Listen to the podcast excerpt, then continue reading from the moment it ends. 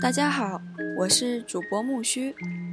今天我们所要分享的是由布莱克斯奈德所写的《救猫咪二》经典电影剧本探秘。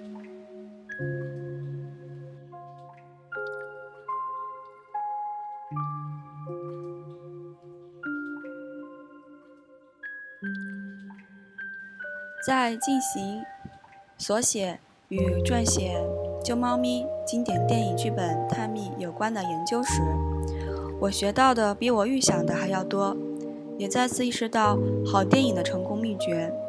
不论这部电影是精巧的独立制片，还是巨额投资的大片，尽管很多的工作室根据明星、导演和同类最新同类大片的点数系统来给一个剧本放绿灯。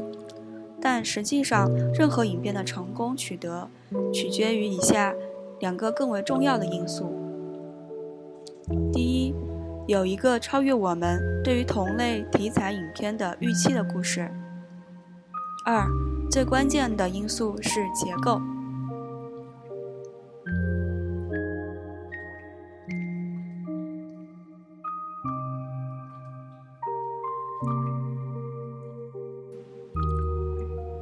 题材和结构，这是创造卖座影片的两个制胜的法宝，也是本书的基础。和其他写同类编剧指南书的作者不同，我日复一日的工作就是写剧本和卖剧本。我首先是一位编剧，我每天思考如何把我的创意变成经纪人、制片人以及工作室的负责人和观众所喜欢的电影。奇怪的是，一部真正的卖座影片。能令所有这些人都满意。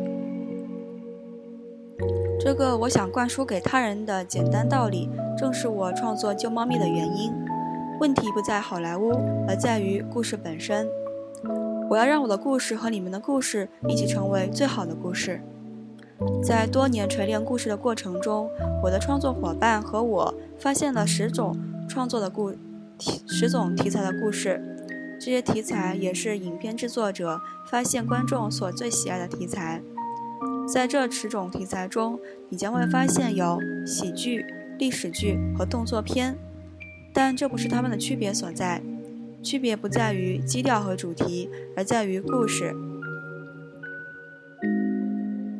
把这些题材相同的影片放在一起时，我们才发现，原来其他的编剧也懂其中的奥妙，他们一定知道。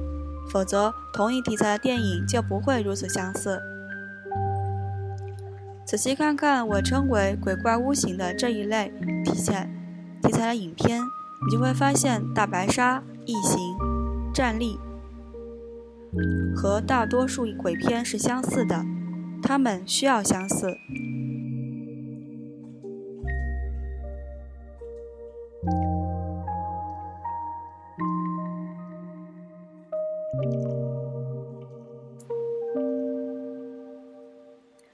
再瞧一眼我称之为超级英雄型题材的影片，你就会为《角斗士》和《狮子王》具有同样的故事类型而感到惊讶。这两部影片都讲述了一个特别的生物与小人国居民的我们作对，我们嫉妒他们令人惊讶的才能，并且想阻止他。这些故事与连环画中的故事以及弗兰肯斯坦西吸血僵尸和狼人的故事具有同样的题材，为什么会这样？因为这些原本就是同一个故事，它们的区别仅仅是同一种故事利用极为不同和极具创造性的方式讲了出来。尽管这些故事在时空、地点和风格上相距甚远，但这些故事一直在重复，因为一代代的观众们爱听这些故事。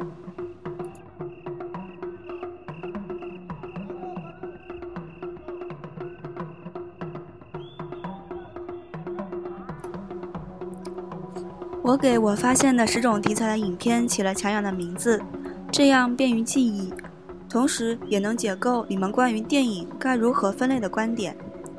他们是鬼怪屋型、金羊毛型、如愿以偿型、麻烦家伙型、变迁仪式型、伙伴之情型、推理侦探型、愚者成功型、被制度化型和超级英雄型。对我而言，这些名称让故事的内容不言自明。所以，当我问你在写什么，你的回答不应该是一部西部片或警匪片，因为这些回答对我而言毫无意义。我想知道的是你在写一个什么故事。上述十种题材就是我们能理解的故事类型。这十种类型指出了电影之间的区别，那么它们的相同点呢？经过深思和多年以来对加州阿祖萨以西的制片办公室的走访，我找到了一种编码相同点的方法，这就是影片的结构。我想要创造的，除了电影的题材之外，是一个永远适用的模板。我可以把这个模板套在任何故事上，以此验证这是不是一个令人满意的故事。花上一分钟想一想这一点，一把打开所有成功影片的万能钥匙。如果你也能做到，那很棒。我觉得我已经做到了。我对于影片结构的学习要来得慢一些。我的职业初期是一位年轻且急切的编剧，在向那些屈屈尊见我的电影工作室天才们推销剧本方面，我是一个新手。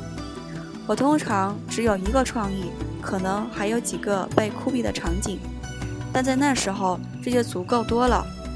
见面通常很短暂，尽管我洗了脸、刷了牙，并且抓住每个机会表现我闪亮的性格。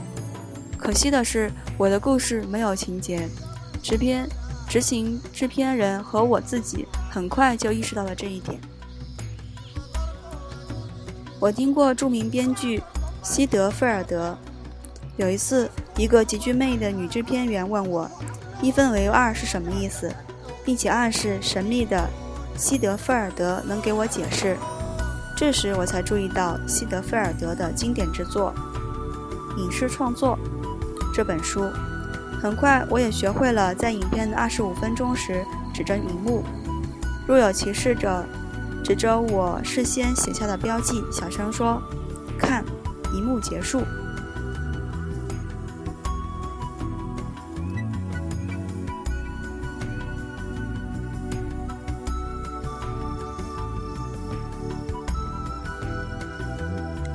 尽管这样做很可爱。但并不能够解决我的问题。熟悉西德菲尔德先生，我学会了辨认出电影中的三幕。但在动手写剧本时，一幕和一幕之间总是留下很多空白，因此我自己开始填写这些空白的部分。在观看了几百部电影之后，我很快发现了终点，并印证了西德菲尔德一书第五十五页指出的气氛变得紧张和倒计时。我还读过其他的一些书，比如维基金的《二十一天搞定电影剧本》，对其中第七十五页“失去的一切”的重要性深刻印象深刻，同时明白了在此某样东西必须死去。我还自己撰写了一些术语，其中一个术语让我感到极为自豪。我把第二十五页之后的剧本称之为“游戏”。很快，我就创作了这张布莱克斯奈德剧本结构一览表。这张表列出了每个结构元素的建议页数，并且标明了之后的圆括号里。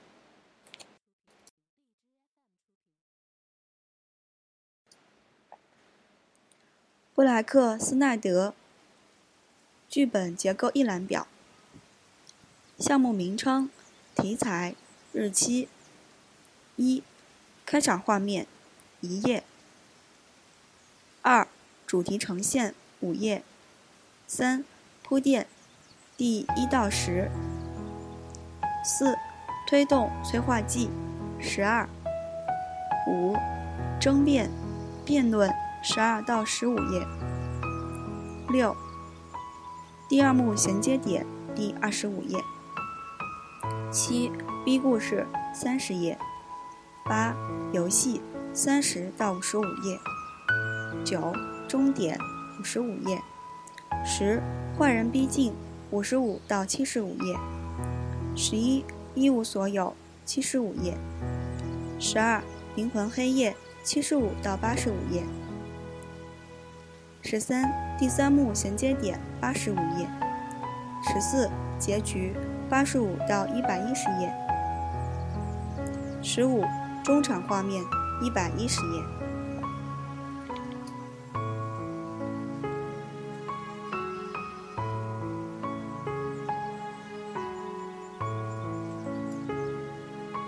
以上这些所谓的结构成分指的是什么呢？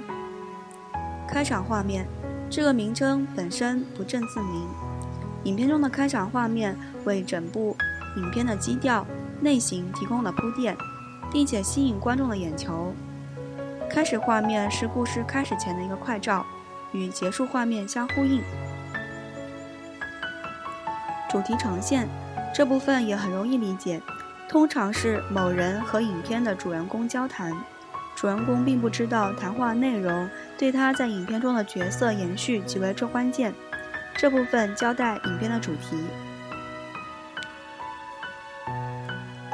铺垫，剧本的前十页不仅要抓住我们和一位电影工作室的读者的兴趣，而且要简介，而且要介绍或是提示 A 故事的每个角色。推动催化剂。某一封电报敲门声，发现妻子和别人睡在床上。发生在主人公身上的某件事情使他感到震撼。这部分是影片中出现的第一次剧烈打击。争论辩论，剧本的这个部分发生在一个场景或是一系列的场景里。主人公在此时会对他要走的道路产生疑惑。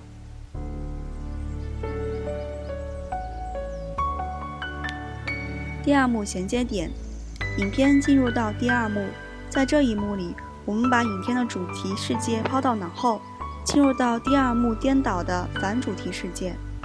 主人公做了选择，他的旅程开始了。B 故事，一般而言都是爱情故事，但实际上这个故事会引起人们关于一部好电影的主题的讨论。游戏这部分，我们忘记了故事主线，享受大场面和激动人心的时刻，沉浸在影片许下的诺言之中。终点，这是这一部影片的分水岭。我们重新回到主题，气氛越发紧张。倒计时出现，主人公开始面临压力，坏人逼近，内部，主人公的团队存在问题和外部。真正的坏家伙开始发威，开始捣乱。一无所有，人为了失败和我们发现死亡气息的时刻，有人必须在这里死亡。灵魂黑夜，主啊，你为什么会抛弃我？在这部分的剧本中，主人公失去了所有希望。第三幕衔接点，黑暗并没有持续很久，在故事 B 里，由于萌发了新主意、新灵感。或是出于爱人最后一刻的行为，或是建议，主人公选择战斗。结局，两个世界的综合，从他的过去和此次的经历中，主人公找到了第三条路。中场画面与开始画面相呼应，变化已经发生。我们都知道，所有的故事都和变化有关，这种变化最好具有戏剧性。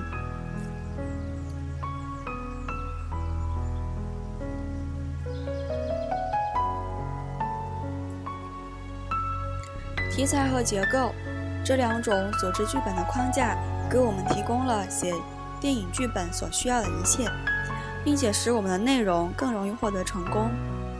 我将重复一遍：如果你想卖出你的剧本和写一个取悦大多数观众的故事，请在写剧本时参考这两个一览表，成功的几率定会增加。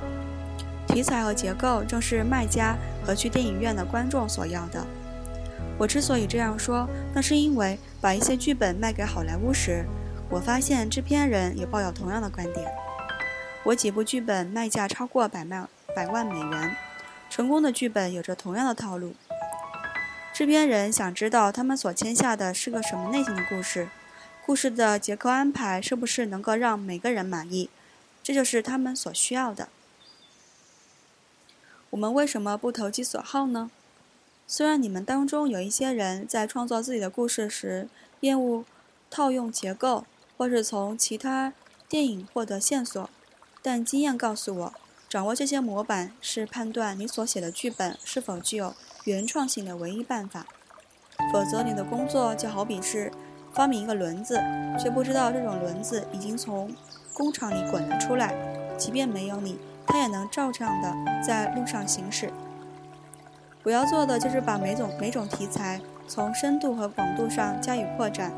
对于学习学习编剧的人来说，这五十部最棒的电影显然是不够的，但这五十部能让我们获益很多。其中，我将会指出导演和编剧用过的一些技巧。对于那些还未看过这些电影的人来说，警告。不要在此捣乱。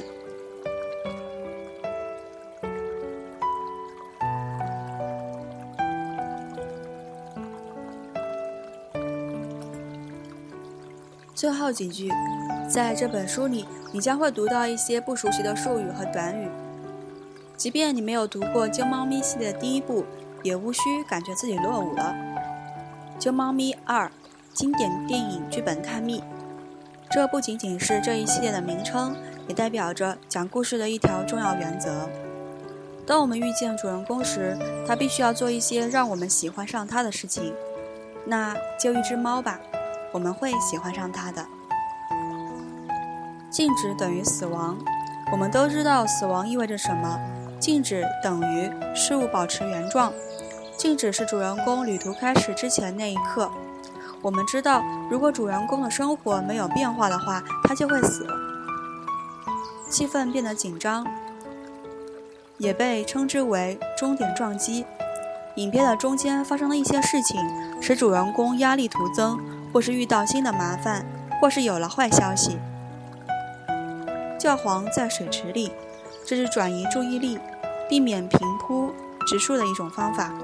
这个名称来自于所我所知道的一部剧本中的一个场景：教皇在梵蒂冈的水池里游泳。影片借机向观众交代令人乏味的一些细节。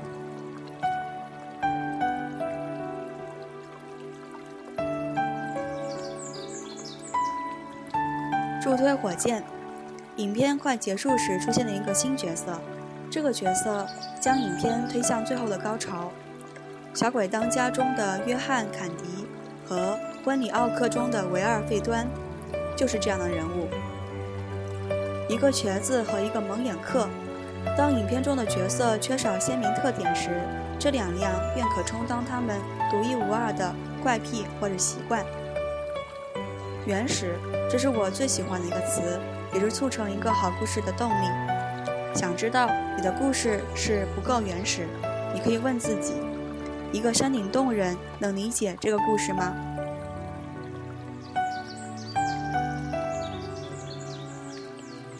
以上这些术语和其他一些会出现在全书的讨论中。如果有任何评论和不清楚之处，请通过电子邮件跟我联系。我的电子邮箱地址保持不变。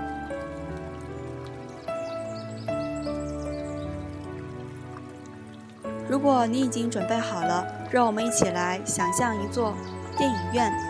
每次我在选择看电影的最佳地点时，脑海里就浮现出我的家乡——加州圣巴巴拉市州立大街上的阿灵顿电影院。和市区的其他地方一样，这座年代久远的、有年代久远的电影宫殿内部同样是西班牙式的装饰，并复制了古典的庄园风格。影院四周白墙的底部粉刷成了紫色，墙的顶端则盖了一圈红瓦，令你感觉身处一座中央的广场广广场的中央。头顶上方似巨穴似的剧院里，屋顶被繁星般的灯灯棒所覆盖，就像你所就像你和所爱的故事里探索的人一样。当灯光暗淡下来紫色长毛绒的大幕布拉开之时我的身体现在位位置里。心里想这会是一部好电影